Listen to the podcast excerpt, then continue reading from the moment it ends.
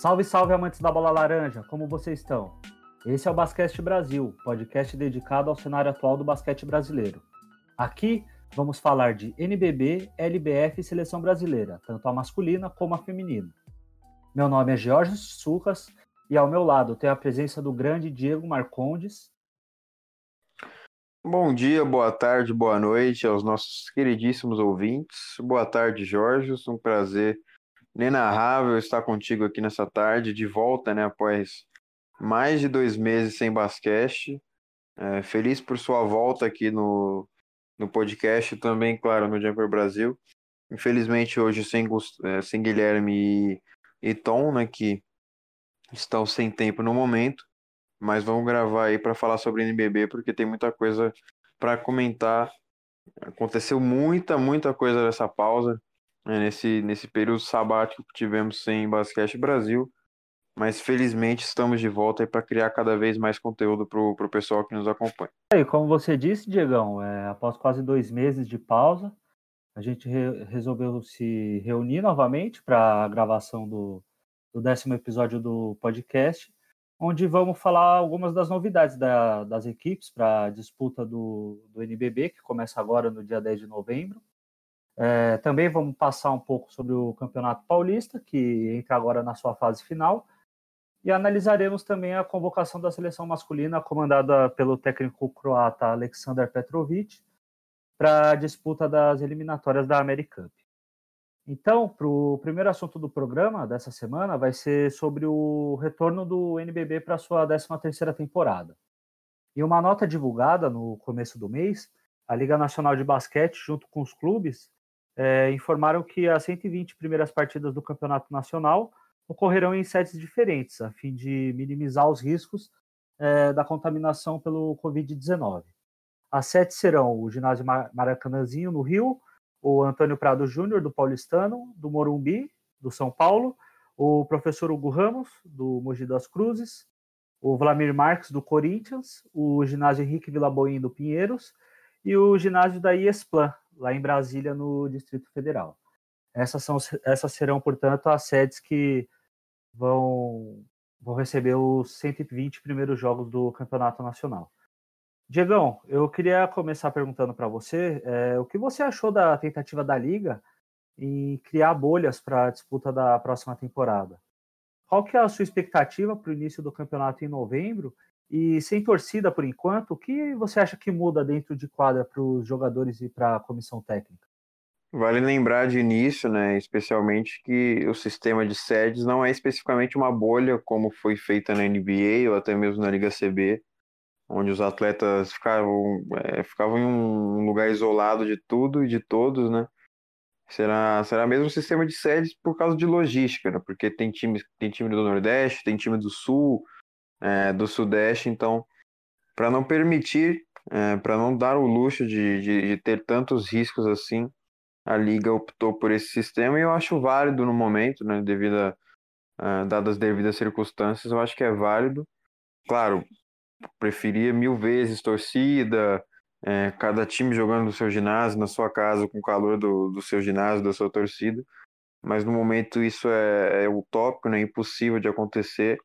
Então, dadas as devidas circunstâncias do momento atual, ainda estamos numa pandemia, né, por mais que, que muita gente não, tenha, não, não venha respeitando isso, ainda estamos numa pandemia, então acho válido a decisão da Liga e, e particularmente eu gostei dessa divisão de sedes. Quero ver como que vai ser é, feita a rotação durante o campeonato, porque vai começar aqui em São Paulo e depois alguns times vão passar para Brasília é, e, e, outros vão jogar no Rio, então quero ver como que vai ser essa rotação de, de ginásios e como que as equipes vão se adaptar a isso.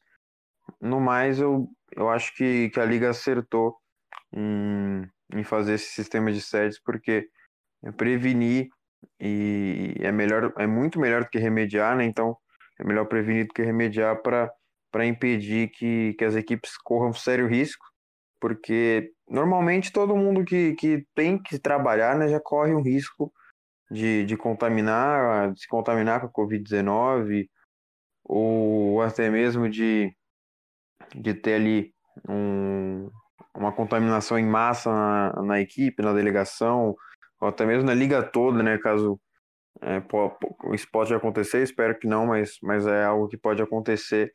Então, o, o máximo de prevenção que, que a liga e os clubes puderem optar nesse momento é válido. Eu vejo o sistema de sedes como uma prevenção mesmo para impedir é, essa, essa viagem a longo alcance, né? Porque viajar do sul ao nordeste, do nordeste ao sudeste, é, ir de, de ônibus do sul até o sudeste, do sudeste até o sul, então é, é uma rotina e uma logística intensa que colocariam os atletas é, em mais risco do que se for em sistema de sede. Então quero ver só como que vai ser na prática, né? Porque na teoria parece ser um programa interessante e, e na prática a gente vai ver agora com, com, o início do NBB e no decorrer do primeiro turno. E vale ressaltar também que não está descartada a volta de, de, do sistema normal no segundo turno. Então vai depender de como que a pandemia vai se desenvolver, desenrolar aí com o passar do tempo, como que vai ser em 2021 a questão do, do Covid-19, mas no momento eu estou bem ansioso para ver como que vai ser esse sistema de sede, como que as equipes e os jogadores vão se adaptar a esse sistema de sedes, né? Porque alguns ginásios, a maioria né, dos ginásios do Brasil, vão ser subutilizados e até mesmo não utilizados, né? Então eu quero ver, principalmente os, os clubes que não são de São Paulo, né? Porque que é o nicho principal dessa sede, né? No Rio tem ali o, o Maracanãzinho, em Brasília tem o Iesplan, mas o, os demais ginásios são daqui de São Paulo, então quero ver como que as equipes vão se adaptar a esse sistema. Mas no geral acho válido, acho que por um momento é, é uma das alternativas mais corretas a se seguir. É, eu acho que cabe ressaltar também que não é somente por uma questão de logística que a Liga é, criou esse protocolo da Covid, né? No momento de pandemia e de retração dos investimentos, da própria economia de, do país, é, a fim de minimizar os custos com viagem, a, a, a, opção de fazer o campeonato, pelo menos por enquanto, em sedes é o mais viável também para que todas as equipes tenham a mesma condição de jogo. Então, eu acho que foi uma decisão acertada. Cabe a ver agora como os clubes e os jogadores vão vão se adaptar com essa com essa nova realidade que veio para ficar pelo menos por enquanto aqui no nosso basquete brasileiro. Mas Bom, eu acho que que mesmo com, com o sistema de sede, né, totalmente diferente do que a gente está acostumado, é, por exemplo, a Unifacisa, que tem uma torcida calorosa que poderia é, ser um fator crucial, não, não, não sei se deve impactar tanto, é, o basquete cearense também, Fortaleza Basquete Cearense, né, agora com a parceria oficializada, que, que poderia atrair tanta torcida assim. É, mais a torcida do basquete cearense que, que ficou e a torcida do Fortaleza que está chegando agora para o esporte é, poderia ajudar tanto em custos como em forças né, nos jogos, mas no momento atual eu, eu imagino que, que essa é a, a coisa certa a se fazer e não tem como falar se vai, vai impactar ou não. É claro, eu imagino que, que em algumas em certas oportunidades sim, é, não no geral, mas algumas vezes sim, porque é inegável dizer que a torcida é, dá energia para o time, da mesma forma que o time dá energia para a torcida, é, de acordo com, com os acontecimentos da partida. Mas não sei como que vai ser, até porque é, é tudo novo, né? Tudo novo. Aqui no Paulista a gente já consegue ver é, o, os, os times do, do Campeonato Paulista jogando sem torcida e a vibe é totalmente diferente, não tem aquela, aquela sinergia, aquele, aquela energia que a torcida dá, porque é uma inflamação, né, digamos, porque o jogador, é, por exemplo, vamos, vamos supor que o Chamel, Chamel é um jogador inflamado, né, a torcida inflama ele, ele inflama a torcida. Chamel mata três bolas de três seguidas é, na cara do adversário. O ginásio vai à loucura, mas sem torcida, talvez falte combustível para o Chamel seguir na partida ou até mesmo é, isso impactar nos jogadores. Então vai ter um desafio, os jogadores vão ter o desafio de jogar sem torcida e nós vamos ver como que, como que isso vai sair. Mas no momento eu não sei se, se vai fazer tanta diferença, ainda fico com o pé atrás. É, mas eu, eu acho que o, eu imagino que o nível técnico do NBB vai ser alto de qualquer forma. É, as equipes estão muito, estão com elencos muito bons, é, bem compactos e, e equilibrados, né? E eu imagino que vai ser uma das edições mais legais de se assistir. E não sei se muda tanto assim, mas claro, inegável que tem uma mudança, né? Importante até dizer que não vai ser a mesma coisa, mas de qualquer forma não sei se vai impactar tanto isso que eu quero ver no decorrer do NBB, mas minha expectativa continua alta, cara, principalmente porque é o nível técnico, como eu disse, é, é amplamente qualificado. O NBB tem, tem grandes jogadores, tem o Lucas Bebê voltando aí uh, ao Brasil, agora jogando no NBB, o Desmond Holly com, com gás para querer ser MVP ali no Fortaleza Basquete Cearense, tem o Jorginho buscando é, o segundo MVP seguido, né, o back-to-back -back MVP, tem muito jogador bom, eu estou bastante ansioso para assistir essa temporada. Bom, então, já passando para o nosso segundo tema, que são as novidades das equipes para a disputa do NBB 13, eu vou deixar esse assunto na sua mão agora, Diegão.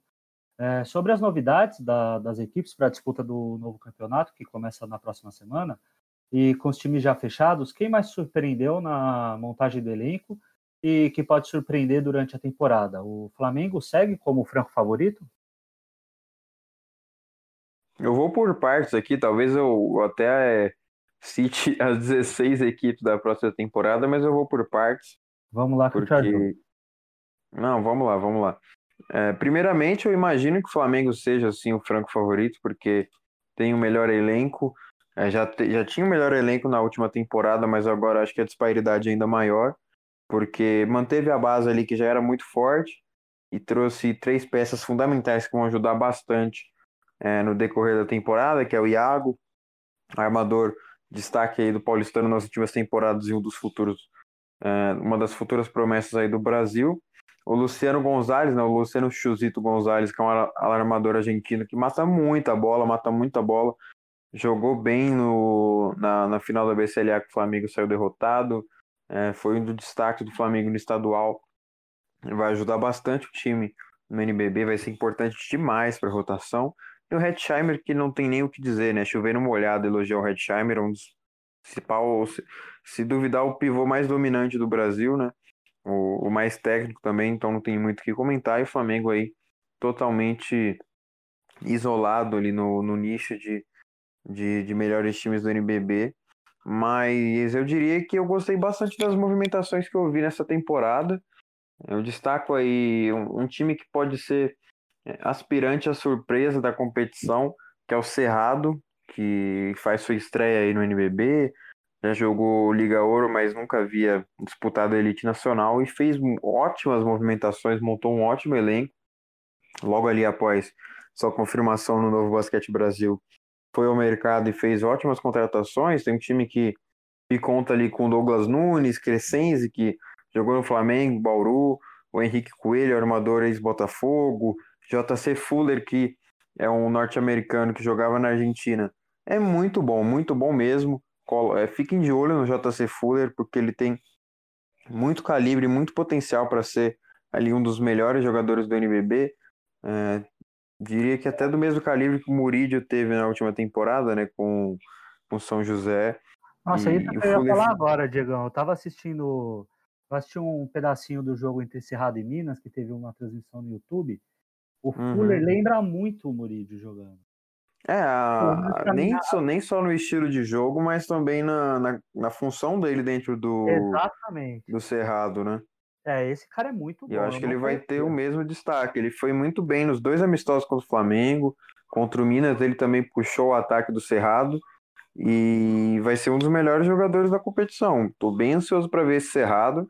É, bateu de frente ali com o Minas, que é uma equipe forte, claro, não não tá, não estava completo no amistoso, mas o Cerrado deu trabalho, é, fez boas partidas contra o Flamengo também.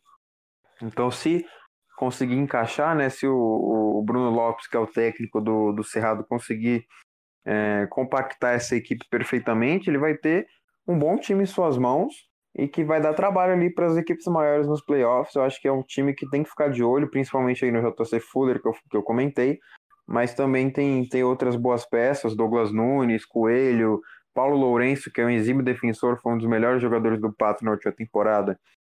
É, digamos que, que foi o, o patinho bonito ali no Pato Feio, né? Que foi o Pato, o Pato Basquete na última temporada.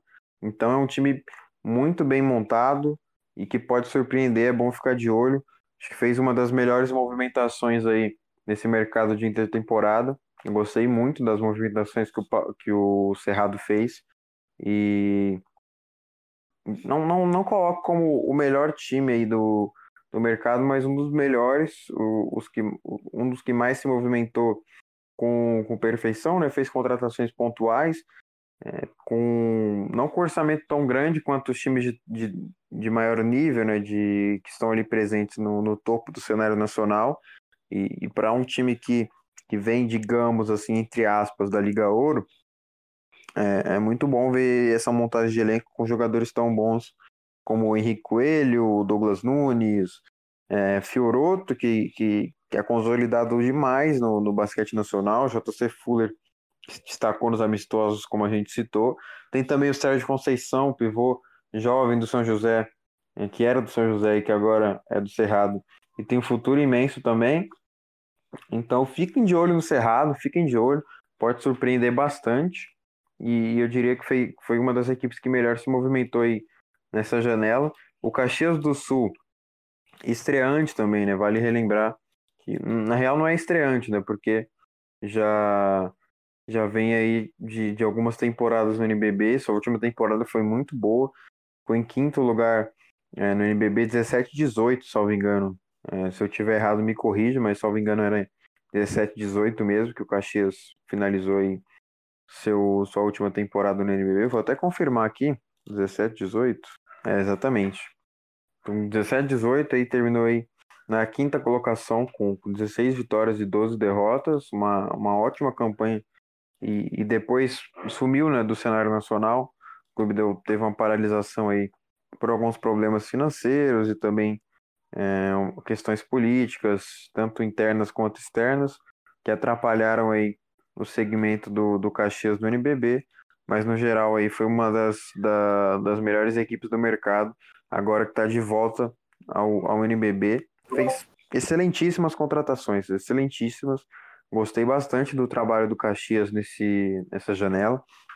Para você ter uma ideia, o, o garrafão do Caxias pode ser Túlio da Silva, que foi um dos principais prospectos do Brasil ali na, na NCAA, ele jogou com o Missouri, estava cotado para para participar do draft da NBA, mas retirou o nome e veio para o Brasil. Ele veio para o Flamengo, na real, mas foi emprestado para o Caxias aí nessa temporada. E o Chilton, né? Chilton, que jogou no Minas na última temporada e que pode ajudar bastante o garrafão ali do, do, do Caxias do Sul, principalmente auxiliando aí, sendo mentor pro, pro Túlio da Silva. E além dele tem Pedro Teruel, que é experiente, o Pedro Mendonça, que também já jogou no Caxias e pode ser um ótimo ativo vindo do banco. O Nico Ferreira, o armador da escola do Balbi, eu diria. É muito é um bom armador da escola do Balbi. É muito bom jogador. Andei, não, não conhecia, para ser sincero, mas andei vendo alguns vídeos dele, é, principalmente no Valdívia do Chile, que era seu ex-time. Me agradou muito, me agradou muito mesmo. Acho que casa perfeitamente com o estilo que o Caxias quer para esse campeonato. Até conversei com o Rodrigo Barbosa é, o treinador do Caxias, para falar um pouco sobre o, o, elenco, as expectativas. Tá lá no Dia Brasil, a gente vai falar sobre isso daqui para frente. Mas o Nico Ferreira pode ajudar muito, principalmente casando com é, as atuais peças do elenco, como o Antônio, que é o ala pivô, o Ed do Cavaco, que jogava no Paulistano, é um ótimo ala. E, e tem um núcleo jovem também para completar o elenco, né? Contratou o Chal, que era um jovem do Palmeiras com, com tamanho e potencial. O Eugênio, que é o armador do São José, que também tem potencial. E tem o, o Marco Creeves, que é um armador que veio do high school estadunidense. É o, o mais desconhecido em, em, geral do elenco, até porque tem boas peças, mas que, que também vale ficar de olho, pois é um jovem com potencial. E completaram o elenco ali com, com alguns jogadores experientes que, que já passaram pelo Caxias, já tem passagem ali e conhecimento da cidade, Rubinho, o Stabile, o Dida. Ah, e tem também um, bom jovem que é o Adriano Big, o pivô que estava na Argentina. Pode ajudar aí na rotação, principalmente agora que o Chilton chegou para ser titular. Formado Big pode Franca, fazer né? bem. É, formado em Franca, pode fazer bem ali a, a posição 5 vindo do, da reserva. Então também é um dos times que eu destaco aí como participativos nesse mercado. Na real, foram muitos os times né, que fizeram movimentações. É, foram diversas movimentações nesse mercado. Muitos times É, se movimentaram. Podemos citar também um dos favoritos para o título, que é o Minas, que também se reforçou muito, trouxe É, exatamente. O, o Minas, porque. E o Minas perdeu muita gente, né? Perdeu o Alex, perdeu o. Devon Scott, perdeu o Guideodato, Tyrone, o Leandrinho. Leandrinho que se aposentou. Infelizmente, né, cara? É, infelizmente. Imagina Até eu que não time. sou tão fã assim, até eu que não sou tão fã assim, fiquei, fiquei meio, meio, meio triste. Mas assim, É, mas- reforçaram muito bem, muito bem mesmo, Com cara. certeza. Não deixa de Muito ser um bem. dos favoritos porque o Leandrinho não está, né? Olha, eu vou citar aqui dois nomes. É até difícil escolher dois nomes, né? Eu vou tentar escolher dois nomes. Vou citar os nomes que o, que o Minas trouxe e tentar escolher os dois melhores. Vou, vou dar esse desafio para você também. Mas o Minas trouxe JP Batista, Luciano Parodi, David Nesbitt, David Jackson, Ronald e Rafa Moreira.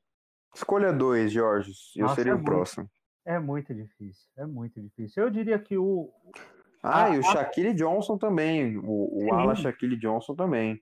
É, olha, eu diria que a principal contratação e uma das principais do basquete brasileiro foi o JP, porque eu sou fã desse cara. Simplesmente um monstro. É, eu, eu iria de JP e David Jackson. É, eu também mas que com, com, com muito destaque pro Parodi e pro Nesp, que são dois dos mais subestimados jogadores do Brasil. O Parodi é sensacional, o talento do Brincadeira. Parodi, cara. Eu Sensacional, é, tava é vendo a uma maestria do- dele. uma parte do amistoso que ele estava jogando na 2. Quem jogava na 1 um era o Davi Rosseto, que ficou na equipe. E eu gostei É, muito, eu não, é porque, é, eu não sei, é porque o David Jackson ainda não chegou, né? Isso, Ele é, não, não, não estreou ainda.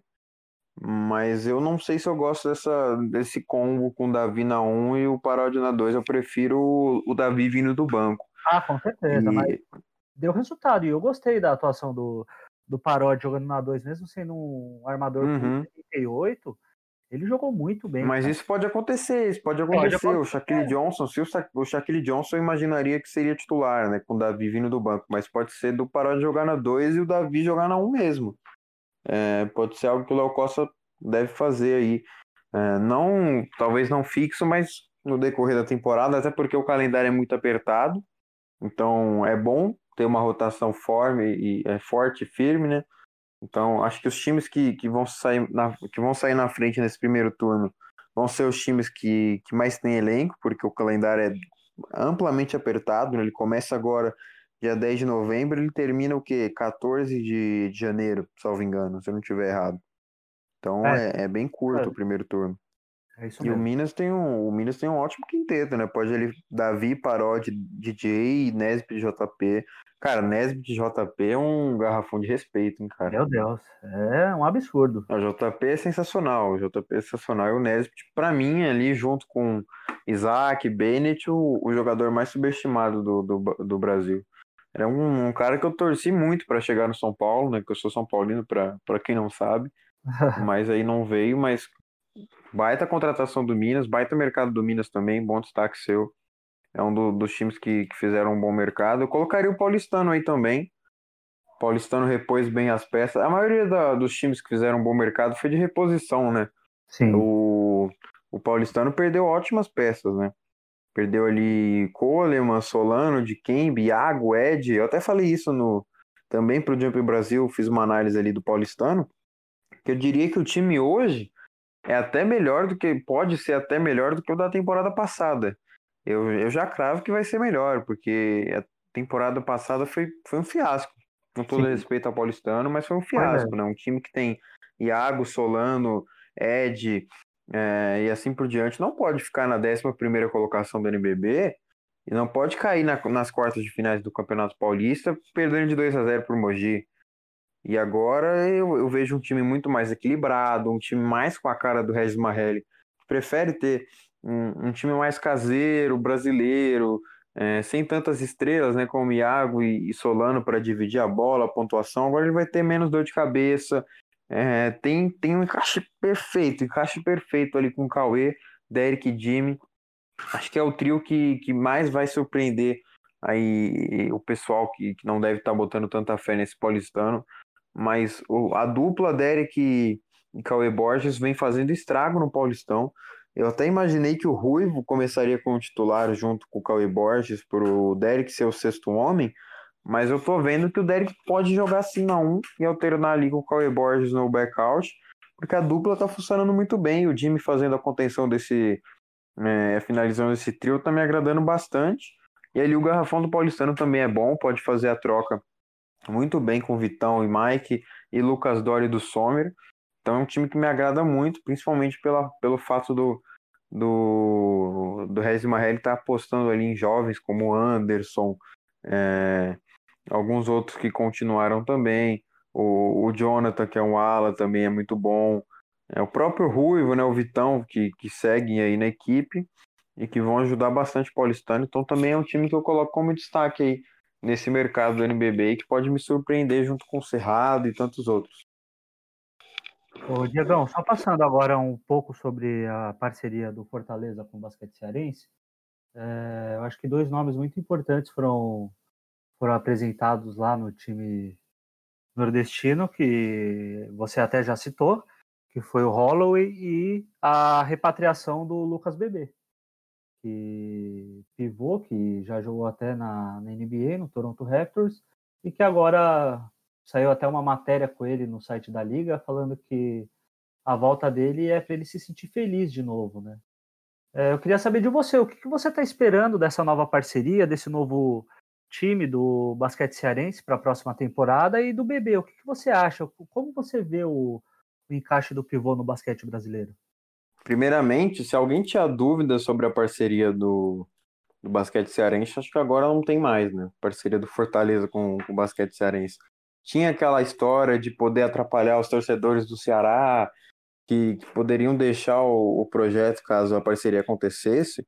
Mas aí eu faço a pergunta para quem nos ouve: será que Bebê e Holloway chegariam ao Ceará, ao basquete cearense, sem a parceria? Fica aí a pergunta para você. Será que, que chegariam? Será? Ficou... E, e tem até outra pergunta, né? Será, será que o basquete cearense continuaria se não fosse a parceria? Então tem toda essa história por, por cima. A gente tá vendo o time que está sendo montado. E sobre o bebê, eu torço para que ele recupere a forma física, né? Porque não tá na forma física ideal, tanto que não disputou os amistosos aí com Fortaleza Basquete Cearense, justamente para focar aí na parte física, que é um porém que, que deve ser destacado, porque o NBB já está voltando, já volta aí na próxima semana, e o bebê ainda não está 100%. E claro, torço tanto como pessoa quanto profissional que, que recupere sua, sua parte psicológica, que seja 100% né, preparado psicologicamente, tanto para disputar é, o NBB quanto para seguir a vida dele. Eu espero que dê certo, espero que seja como foi com o Léo Mendel, né, que ele recupere o basquetebol jogando aqui no Brasil e tenha outra chance na Europa ou em algum mercado maior que, que aqui, porque tem potencial, tem muito potencial. O bebê tem potencial para ser titular na seleção brasileira. Então, espero que ele retome o basquete que ele tem para jogar. E se tiver em forma 100% com a forma física ideal, eu coloco o bebê aí como aspirante a destaque da competição. Não, não, não digo que vai conquistar o MVP, mas que vai brigar por defensor do ano, reboteiro do ano, e que vai colocar ali o Fortaleza o Basquete Cearense num patamar gigantesco, é, comparado à última temporada, eu imagino que sim. Mas eu não diria que ele é o principal jogador do, do basquete cearense, acho que longe. O Roller que vai puxar essa função, vai ser a estrela do time, sem dúvidas, é o cara que vai pontuar, chamar responsabilidade, mas o bebê vai ser muito importante, até porque tem time muito bom, né? Eu gostei muito do time, e o time que que da temporada passada, né, que foi mantido, é, além da, da, da, contratação ali do Holly e do BB, é, é, bem interessante ver que os dois encaixam bastante com, com o restante do elenco e a outra magnífica contratação do Alberto Bial, que vai fazer esse time ficar muito bom, mais do que já é.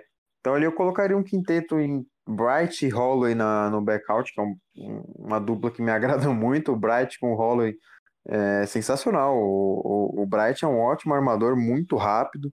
E ele combina demais com o Holloway. É um, um fit que, que vai dar trabalho aí para as defesas do NBB.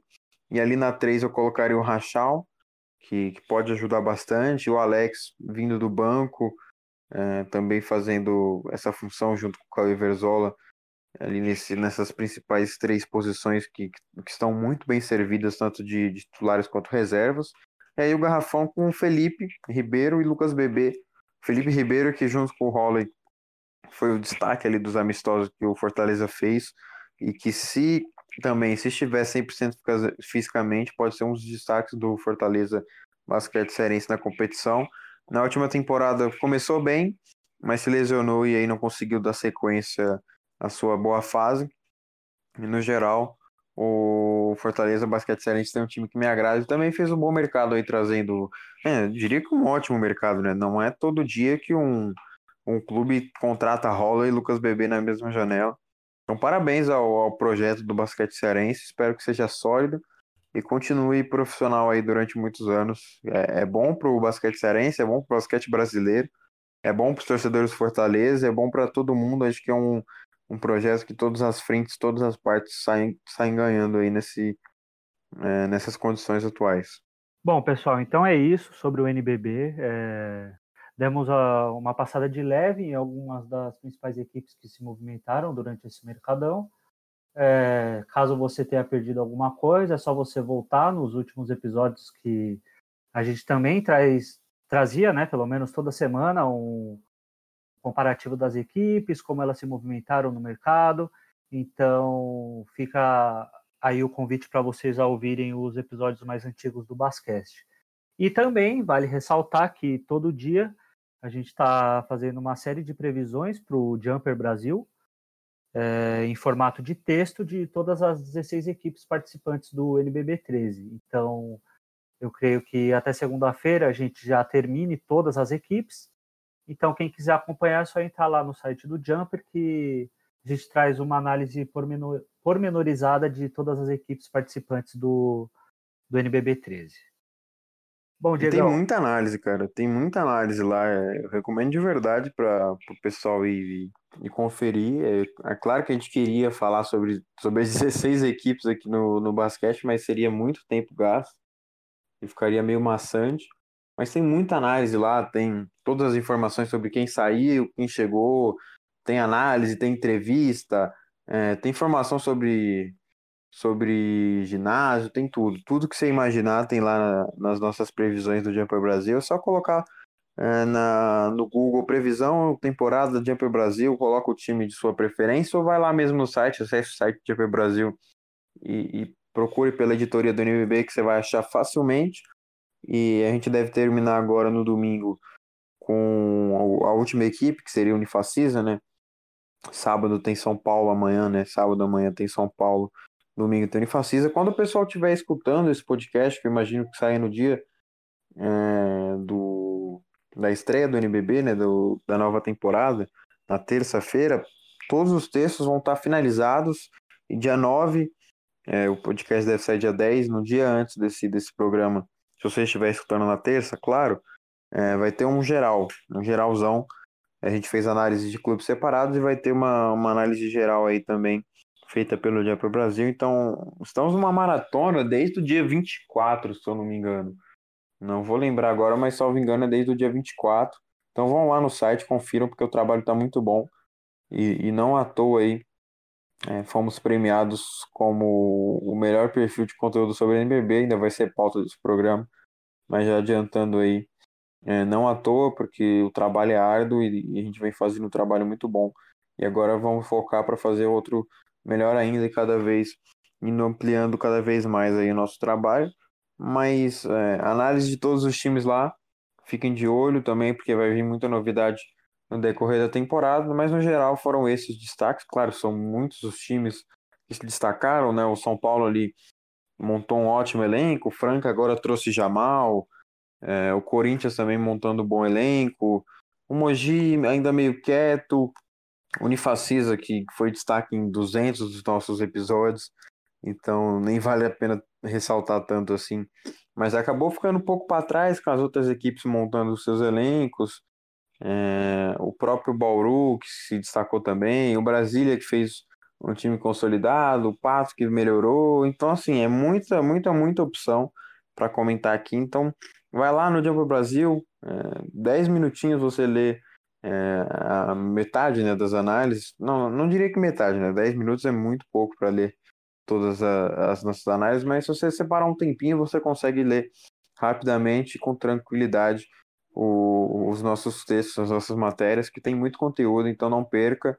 E se, se perder, tá perdendo, cara. Tá perdendo conteúdo de, de verdade, porque galera lá, a nossa equipe é muito competente, isso eu posso afirmar com total certeza. Então vai lá, confere lá no Jumper Brasil, porque você não vai se arrepender.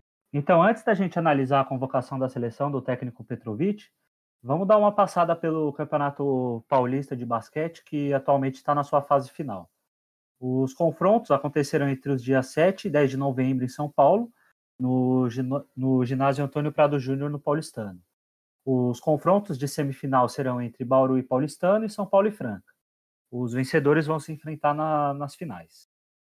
Diegão, começando por você, qual equipe do Paulista está jogando melhor? O Bauru segue como fa favorito para o título? É, eu diria que sim. Diria que o Bauru foi o time que mais me agradou é, nesse, nesse período de Campeonato Paulista. Ainda está invicto, né? A única equipe invicta no Campeonato Paulista e chegou como favorito, junto com o São Paulo. Não descarto o São Paulo, apesar da derrota para o Paulistano, que foi melancólica. O time já é, se adaptou é, já consertou os erros com o passar do tempo, ainda está meio fragilizado, com algumas inconsistências, se mostra pragmático durante alguns momentos da partida, mas está ali brigando à frente do, do Campeonato Paulista junto com o Bauru. Eu coloco o Frank e Paulistano como, como é, possíveis favoritos também. O elenco, é, o elenco de ambas as equipes são mais fracos do que Bauru e São Paulo tecnicamente, mas que podem surpreender principalmente nesse sistema de jogo único, é, mata, só mata. E o Paulistano que joga em casa, né? Tá, o Campeonato Paulista fez um regulamento muito tosco. Não, não, não, não gosto muito de, de fazer críticas, principalmente aqui no podcast, mas para mim o regulamento foi tosco, tosco, muito mal organizado, porque quando acabou a primeira fase, as equipes tiveram ali sete dias, uma semana para descansar. E depois disso, três jogos em sequência. No mesmo. No, três jogos em três dias em sequência, para depois ter um jogo no dia 7, outro jogo na estreia do NBB. Então, assim, calendário, logística, é, todo o sistema para mim foi falho. Não gostei do que fez a FPB. Não, sem então... falar que as datas das finais vai até o dia 10 de novembro, que é a estreia do NBB. Então, é então, totalmente sem lógica e sem a, a, data da final, o horário da final, vai bater com o jogo Master, né, do, do, da data de estreia, que é Flamengo e Minas. Simplesmente dois dos, dos times favoritos a ganhar o NBB, que vão ser ofuscados né, em partes ali. Um, um, dos dois vai ser ofuscado, né? Talvez um São Paulo e Bauru, ou São Paulo e, Fran São Paulo e Paulistano, Frank Paulistano, é, vão ser ofuscados por Flamengo e Minas, ou Flamengo e Minas é, será ofuscado por eles e, e assim por diante. E para mim foi uma logística, não sei se, se eles tiveram intenção, mas foi muito mal pensado, não gostei muito, mas no geral é isso. É, o Bauru segue como favorito, acho que está jogando o melhor basquete, tem o time mais entrosado. O Léo faz um trabalho espetacular, espetacular mesmo, espetacular o trabalho do Léo Figueiredo no Bauru com pouco tempo de trabalho, é, sem conhecer tantos atletas com que trabalha, já faz um trabalho fenomenal, é, espetacular. Parabéns para o Léo. Nosso último episódio foi com o Léo Figueiró, é, bem antes de, de tudo acontecer, né, dele conhecer o próprio elenco, ele não havia conhecido o próprio elenco ainda. Então, dei uma, uma, uma escutada, né? Ouçam o, o podcast com o Léo Figueiró. Até dei uma, uma farpada nele falando sobre, sobre o Bauru, né? Mas de qualquer forma eu coloco o Bauru ali como favorito junto com o São Paulo. Mas é o que eu falei, sistema único, de jogo único, pode acontecer de tudo, meu amigo. Pode ter pode ser que o Bauru esteja no mau dia e o Paulistano surpreenda e vença. Pode ser que o São Paulo esteja jogando mal, Franca vai lá e vence. Como o São Paulo jogou mal contra o Paulistano, o Paulistano venceu. Aí, como o Paulistano jogou mal contra o Pinheiros, o Pinheiros venceu o Paulistano. Então, tudo pode acontecer quando o jogo é um, o sistema é em jogo único, né? Mas eu coloco aí o Bauru e o São Paulo como as principais equipes. E se eu pudesse planejar uma final, colocaria as duas equipes como, como finalistas. Mas tá, tá bem interessante de ver o Campeonato Paulista. O nível técnico tá, tá bem alto, é, é mais que um prediction pro, pro NBB. É, é o único campeonato estadual que vale a pena assistir mesmo, porque Carioca ou qualquer outro não tem um nível tão alto. É, é legal assistir o Campeonato Paranaense, que tem é, uma certa disputa ali, Pato, Campo Mourão, tal, Londrina. É, foi legal assistir, tá legal assistir o, o campeonato do, do, Rio Grande do Sul, né, o Campeonato Gaúcho, que tem é, União Corinthians, o Sojão e depois o Caxias vai entrar no, no regulamento, mas o Campeonato Paulista é disparado o, único campeonato estadual que você tem que assistir se você é fã de basquete brasileiro, porque tem muita qualidade. Até o Osasco, que não disputa NBB, tem um time bom, organizado.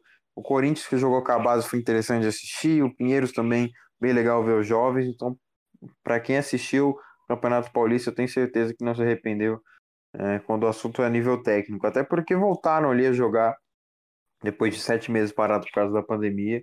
E, e ver ele jogando e atuando em alto nível foi, foi legal, principalmente para quem cobra, né? Quem tem que ir lá para o ginásio assistir e quem, quem faz cobertura em loco, ou até mesmo no Twitter do, do estadual, sempre quer ver um bom basquete, sempre quer atrair outras pessoas com bom basquete, com bons, bons lances, boas jogadas, bons números. Então foi interessante ver esse Campeonato Paulista logo nessa volta. Só queria fazer um adendo sobre a equipe de Bauru. É, para mim também, pelo pouco que eu acompanhei o Campeonato Paulista, não só pelo elenco que, o, que, o, que os bauruenses conseguiram montar para essa próxima temporada, mas também pelo fato de ter o Léo Figueiró como comandante da equipe, eu acho que credenciam a, a, o time a ser um dos favoritos para o título, né? Um fato que me surpreendeu demais ver nesse time foi a atuação do Dikembe. É, eu percebi que ele está mais pesado, é, assim, mais forte mesmo em relação ao que ele estava no, no, no, ano anterior pelo paulistano. Mas um fato que a gente até falou aqui no podcast, nas últimas edições, que era algo que me incomodava nele, era a passividade dele em passar a bola. Era meio displicente, passava de qualquer jeito. Quando ele era dobrado no garrafão, porque ele tem uma imposição física, ele não passava a bola, ele se livrava, então o passe ia totalmente sem direção. E agora no, no Bauru, é, não sei se essa foi uma das preocupações que o Léo teve com ele, ele tá passando muito melhor a bola, cara. Eu vi alguns jogos, eu acho que foi contra o. O último jogo que eu vi foi contra o Paulistano, se eu não me engano. É, ou foi Liga Sorocabana, agora eu não me lembro. Mas toda vez que ele era dobrado no, no garrafão, ele tinha feito oito pontos em seguida e começaram a dobrar ele no garrafão. E ele começou a achar os companheiros livres no perímetro e também passando a bola para o Tyrone, que também está jogando um absurdo nesse começo de Campeonato Paulista. Então, é, a evolução de Bauru, tanto para a disputa do Paulista como para o NBB, é notória. Eu acho que isso vai acontecer mesmo. O Léo é um cara fenomenal. É, como você ressaltou, a gente tem um episódio aqui que foi até o último que a gente gravou antes da pausa. Então, acho que vale a pena vocês darem uma conferida. E no mais é isso, como você também disse, é, por ser mata, né, um sistema de disputa mata, tudo pode acontecer, mas levando em conta elenco é, e prospecção da equipe, eu acho que Bauru segue como sendo o favorito para levantar o caneco do Campeonato Paulista. Bom, agora é, sobre o São Paulo, o seu time de coração, Diegão. É, como que você analisa as chegadas dos norte-americanos Bennett e Dawkins à equipe? A derrota para o Paulistano na primeira fase abaixou suas expectativas com o time para a disputa do título? No geral, venho batendo nessa tecla algum, alguns meses já, né? Porque faz tempo as contratações, enfim, foram ótimas as, os reforços para mim essenciais, pontuais, bons e ótimos reforços do São Paulo. O Bennett é um dos jogadores mais subestimados do Brasil e com certeza o mais eficiente. Teve jogo aí que ele terminou com, com 100% de aproveitamento em três pontos, em dois pontos, em lances livres. É, o field goal, claro, 100%. E ele infiltra muito bem, é o melhor defensor de perímetro ali junto com o Isaac. É completo, o Bennett é completo. Sensacional a contratação dele. Me agradou demais e vem um dos principais jogadores de São Paulo no Campeonato Paulista. Tem um ótimo fit com o Jorginho também. Às vezes ofusca um pouco. Claro, o Jorginho vai ter uma temporada mais é, tranquila, né? Um pouco mais abaixo do que ele apresentou na temporada de MVP. É, até pelo fato do elenco do São Paulo não, não ser do mesmo nível da última temporada. Então ele vai ter que dividir pontos com o Bennett, com o Lucas Mariano, com o Dawkins, com o Isaac, com o Gerson e assim por diante. Então a gente já tá vendo no Paulista ele não tendo um, um desempenho tão alto, mas Jorginho é Jorginho, né? MVP. E na hora da resposta a gente sabe na, na a bola vai na mão dele, tanto dele quanto do Chamel. Então não é que ele vem fazendo, tendo um desempenho pior do que, do que da temporada passada, é porque agora as opções são outras, né? Antes ele não tinha um Lucas Mariano no garrafão que fizesse 35 pontos, como o Lucas Mariano fez contra a Liga Sorocabana. Tinha o Murilo Becker. O Murilo Becker nunca ia fazer 35 pontos nas atuais condições. Né? Se fosse lá no tempo de MVP, claro, poderia dropar ali 35 fácil no jogo, como já fez. Mas o Lucas Mariano fez 35 pontos contra a LCB. Ele tá jogando muito, né, Diegão? Ele tá mais. É, o, o Lucas Mariano tá leve, tá leve, tá voando, tá voando o, o homem, tá muito bem fisicamente, tá, tá mais focado também, né, vem treinando melhor. Sabe o que ele me lembra? Continua... Ele tá me lembrando daquela época auge que ele tava jogando com o Fulvio em, em Brasília. Brasília, né? Cara, tá... Cara, a gente tá, eu tava comentando sobre isso no Arremesso Color.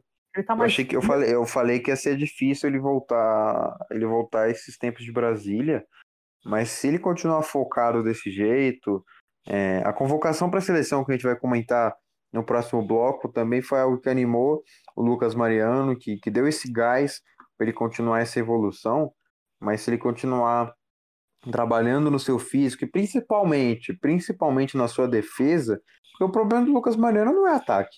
É, para mim é um dos que mais tem arsenal ofensivo no Brasil, junto com o Hetzheimer. É dominante no garrafão, não tem quem marque o Lucas Mariano, né? É, uma vez ou outra ele vai ser anulado, vai ser ofuscado, né? Mas não tem quem marque o Lucas Mariano no Brasil. O gancho dele, cara, é sensacional, é muito lindo. Ele arremessa de três, ele chuta de média distância, ele crava, ele faz bandeja, ele faz tudo. Então, no ataque ele é completo, completíssimo mas na defesa é quase, na, na maioria das vezes, menos um. Então ele precisa focar em evoluir defensivamente, tanto é, para a seleção quanto para o seu clube, que agora é o São Paulo, e focar também no seu físico. Cara, contra, contra o Paulistano mesmo, contra a LSB e contra o Mogi, eu vi o Lucas Mariano atravessando a quadra, a no sprint sensacional, que ele não dava na, nas últimas temporadas, né? Por Botafogo, Bauru, Vasco gente não via o, o Lucas Mariano dando esse sprint é, no contra-ataque, muita dedicação, muita rapidez, agilidade. E ele tá bem mais leve, né? Não tá tão pesado quanto nas últimas temporadas, e, e é bom ver isso. É, ele tá mais. Tem, tem mais força bruta, né?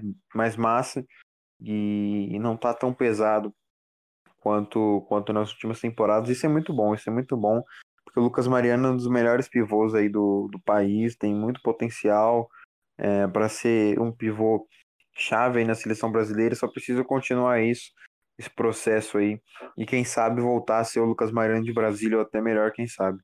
Mas no geral eu gostei muito das contratações de São Paulo. O Isaac, o Isaac vai ser fundamental demais no, no vindo do banco, né? Principalmente vai defender, descansar um pouco o Chamel, é, sendo o 3D que espaça a quadra e dá volume para o restante da equipe. Ele encaixa, ele tem um bom encaixe com o Bennett. É, então o Isaac ali vai ser sensacional. Então eu colocaria esses três como os principais reforços. O Bennett e o Lucas Mariano, que dispensam comentários, o Isaac, que vai ser fundamental vindo do banco ali.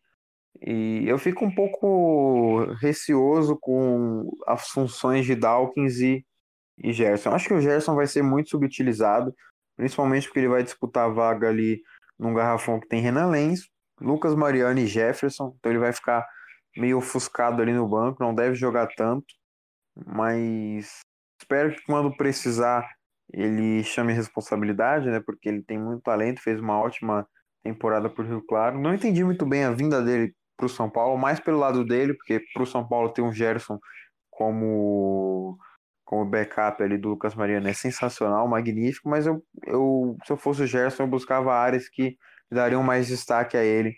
Uh, sei lá, como o Mogi, por exemplo, que ele seria o pivô de destaque, ele podendo fazer um garrafão com, com Gruber, ou não sei, outras equipes, porque eu vejo o Gerson sendo subutilizado no São Paulo, principalmente pela disputa e pela pelos adversários que ele terá de enfrentar no próprio time, né, para conseguir ter minutos. E não sei se, se vai ser uma boa para ele essa temporada. A gente viu no último jogo contra o Paulistano que ele não jogou tanto, porque o, o garrafão estava funcionando muito bem. E o Dawkins, o Dawkins vai ter função importante, mas eu não sei até agora qual é a função do Dawkins dentro de quadro. O Mortari já tentou várias vezes encaixar o Dawkins no, no ritmo do São Paulo e vai mudando, né? Vai alternando e até agora não encontrou uma função certa para o Dawkins. Se ele vai ser o sexto homem que vai puxar o volume completo, se ele vai ser armador junto com o Jorginho na 2, se não deu certo é, quando ele tentou, se ele vai jogar na 2 com o Bennett jogando na 1, um, que está dando, é, que é a opção que mais viável no momento. É, ele ainda não acertou no encaixe do Dawkins, mas acho que se ele encaixar ali nesse esquema do São Paulo, ele vai ajudar muito vindo do banco, é, contribuindo com 8, 10 pontos, já é, já é, fundamental, já vai ser aí necessário e vai estar tá na média né, do Dawkins, que foi 10 pontos na última temporada. Então, se contribuir com 8, 7, 10 pontos, já vai ajudar bastante na rotação do Claudio Mortari.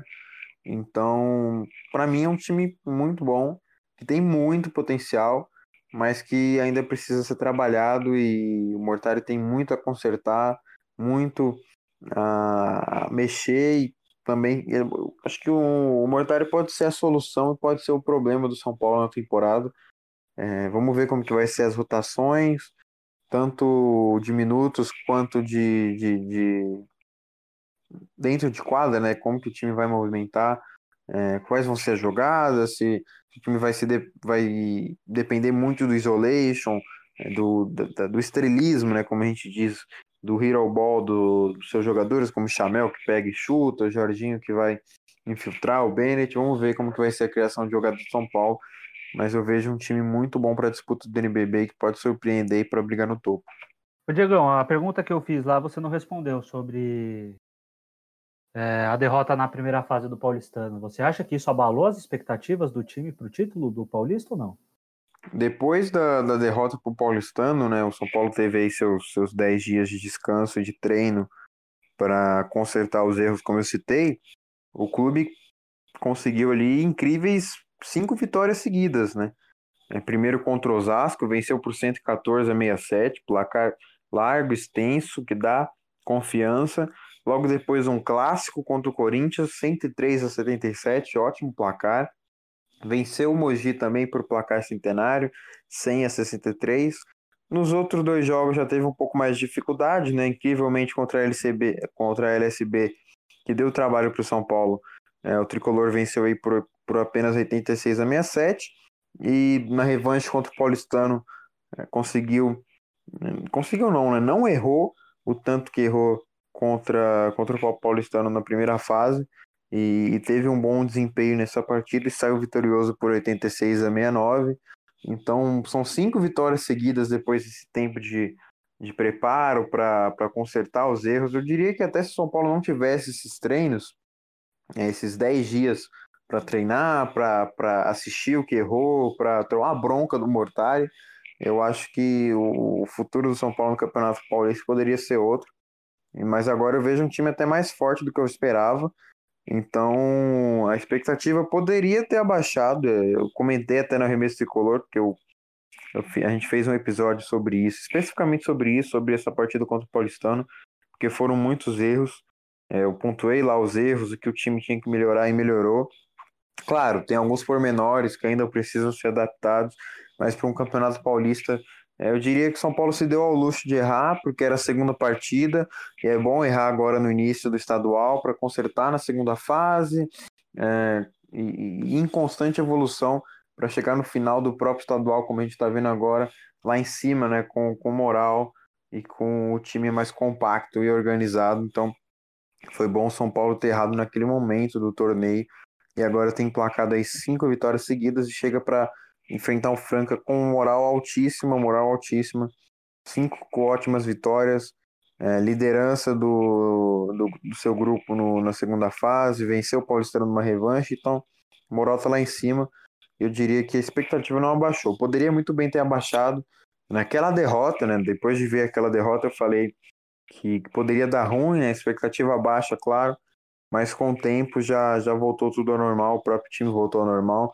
É, diria, aposto, é, pago para dizer que está até melhor do que eu esperava no momento do campeonato. Eu esperava que, não tivesse tão bem assim, que, que o ataque não funcionasse tão bem, que a defesa se encaixaria tão bem e que o time conquistaria enormes vitórias como conquistou. Então, de qualquer forma, já estou feliz. Pode ser eliminado para o Franco, até porque o Campeonato Paulista eu não vejo como um torneio que o importante, o mais importante seja o título. Acho que é mais uma preparação do elenco para o NBB.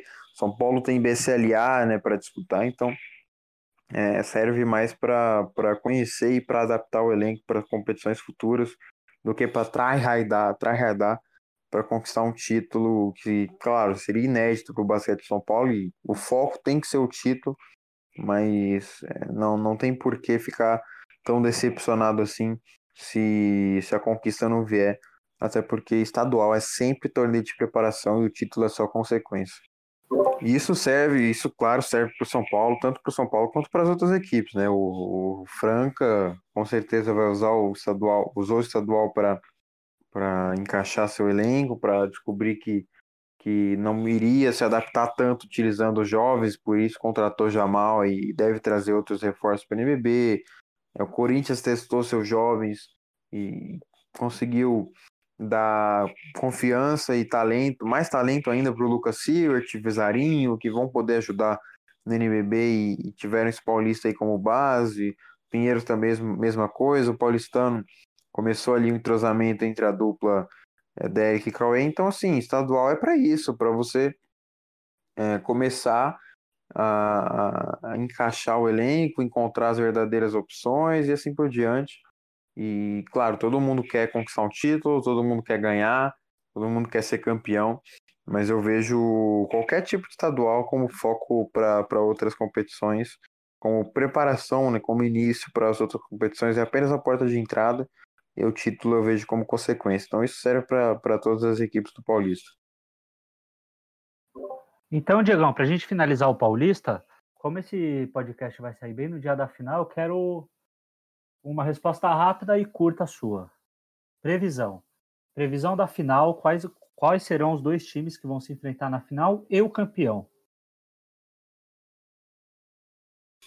Bauru e São Paulo, Bauru campeão. Bom, estou contigo e não abro. Para mim, vai ser Bauru e Paulistano na final e o Bauru levanta o caneco. Bauru e Paulistano? Oh, Bauru e São Paulo, desculpa. E Bauru vai se levantar o caneco no final. É a minha opinião, vamos ver. Bom, então. Vamos ver mesmo. O último assunto do podcast, que é sobre a convocação da seleção masculina de basquete.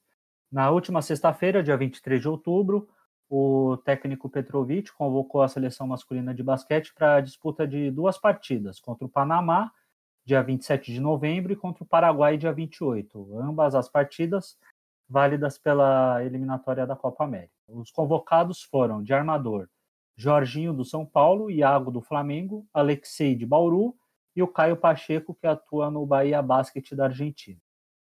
Alas, Cauê Borges do Paulistano, Gui Carvalho do Minas, Jonathan do Flamengo, Danilo Fusaro do Franca e Pedro Nunes do Flamengo. Pivôs: Lucas Dias do Franca, Léo Demétrio do Flamengo, Jaú Bauru, Rafael Mineiro do Flamengo, Lucas Bebê do Fortaleza, Dikembe de Bauru e Lucas Mariano de São Paulo, do São Paulo.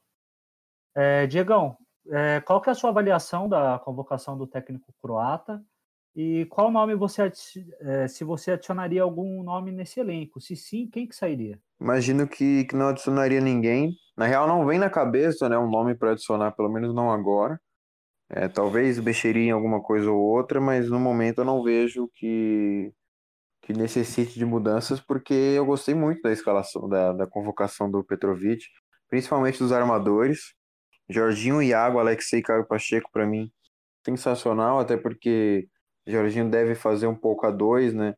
É, a gente deve comentar sobre isso na, na análise geral, mas sobre os nomes eu gostei muito. É, o Iago, o Alexei e o Caio Pacheco, junto com o Jorginho, claro, são, são peças que me agradam bastante e que estão em constante evolução e são, podem ser aí o futuro da seleção. Nas alas também gostei das opções, Cauê Borges, MVP da última Sul-Americana pelo Botafogo e que vem fazendo um bom campeonato paulista aqui pelo Paulistano. O Gui Carvalho, um dos futuros do Brasil, apenas 17 anos, salvo engano, e, e já tem tanto talento, né? O, o, Jonathan Luiz, que é inegável ser convocado, né? sempre é convocado, é um homem de confiança do Petrovic, tanto como também é do, do Gustavinho, né, lá no Flamengo. É um 3 que é fundamental, peça fundamental em qualquer convocação, então beleza também. Danilo Fusaro, ótima temporada pelo Mogi, é, no último NBB foi um dos destaques defensivos e ofensivos. Aqui no Franca, agora no Campeonato Paulista, novo jogador do Franca também vem fazendo uma boa temporada e se destacando.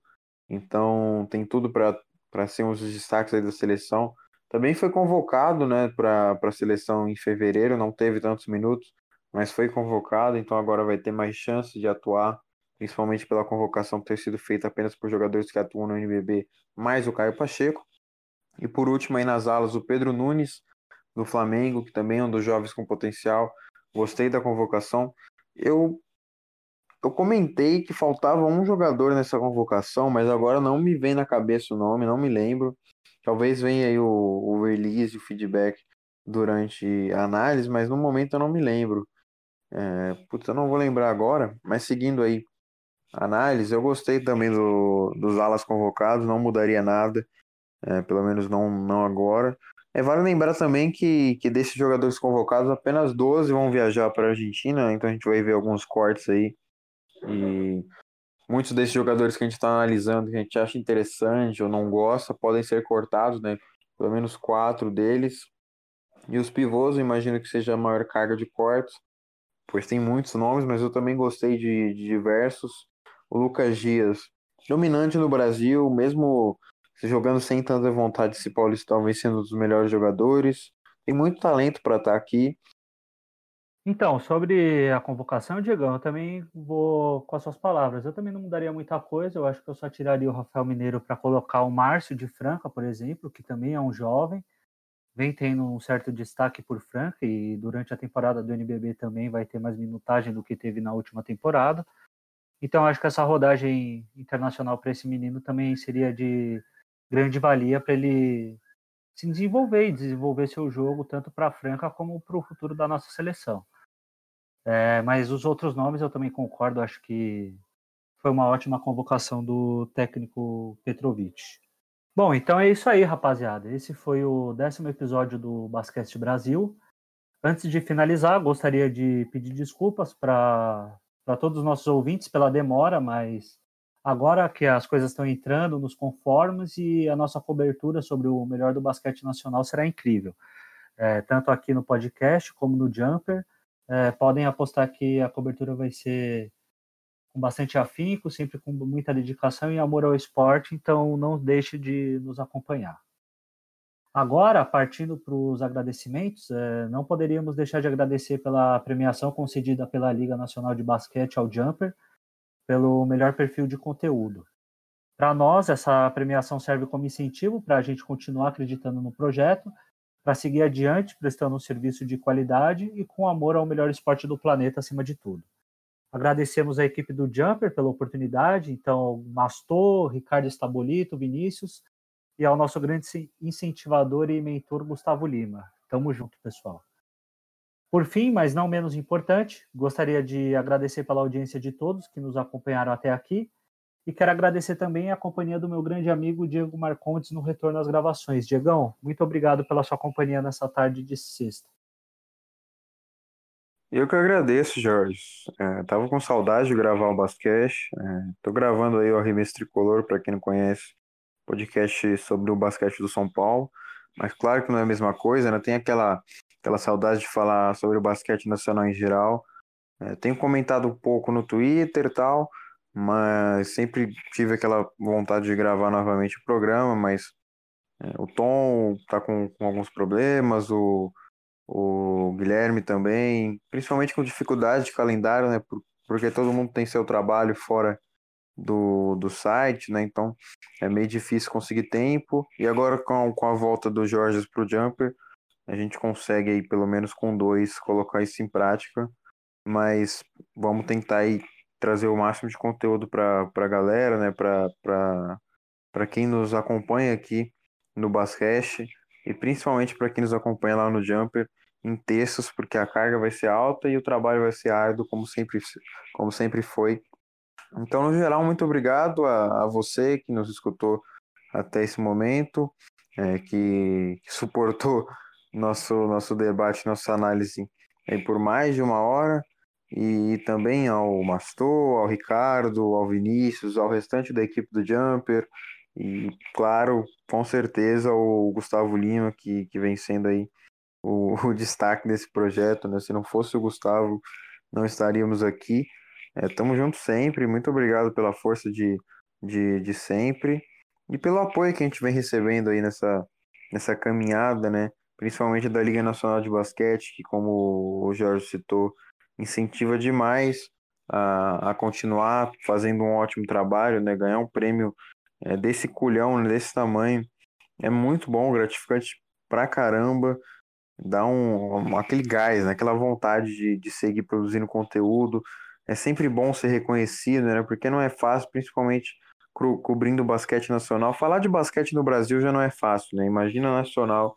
Então ter esse respaldo e essa, essa, esse reconhecimento né, da Liga Nacional para com é, nosso nossa cobertura do NBB é muito bom e nos incentiva a continuar e criar cada vez mais. Então, no geral, é isso. Valeu pelo episódio, Jorge. Valeu pela companhia de todos.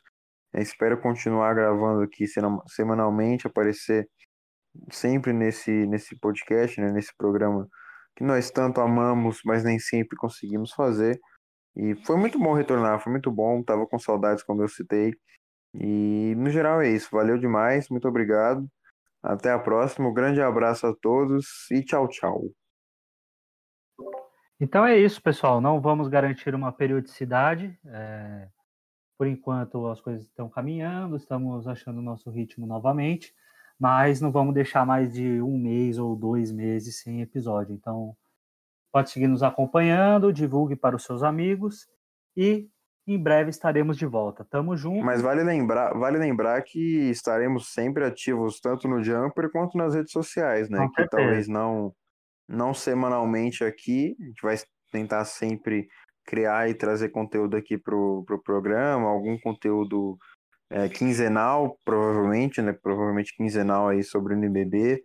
E, mas no Jumper é todo dia. No Jumper é todo dia, semanalmente, porque vai ter NBB todo dia. Então, vai ser diariamente a cobertura no Jumper e nas redes sociais a qualquer momento. Aconteceu alguma coisa lá no perfil do Jorge, aconteceu outra coisa no meu perfil, outra no perfil do Tom, do Gui, no próprio Jumper e assim por diante, porque lá a cobertura não para. Aqui é mais difícil, né? Arranjar tempo, demora aí mais de duas horas para gravar tudo, organizar, é, separar o horário que todo mundo consegue.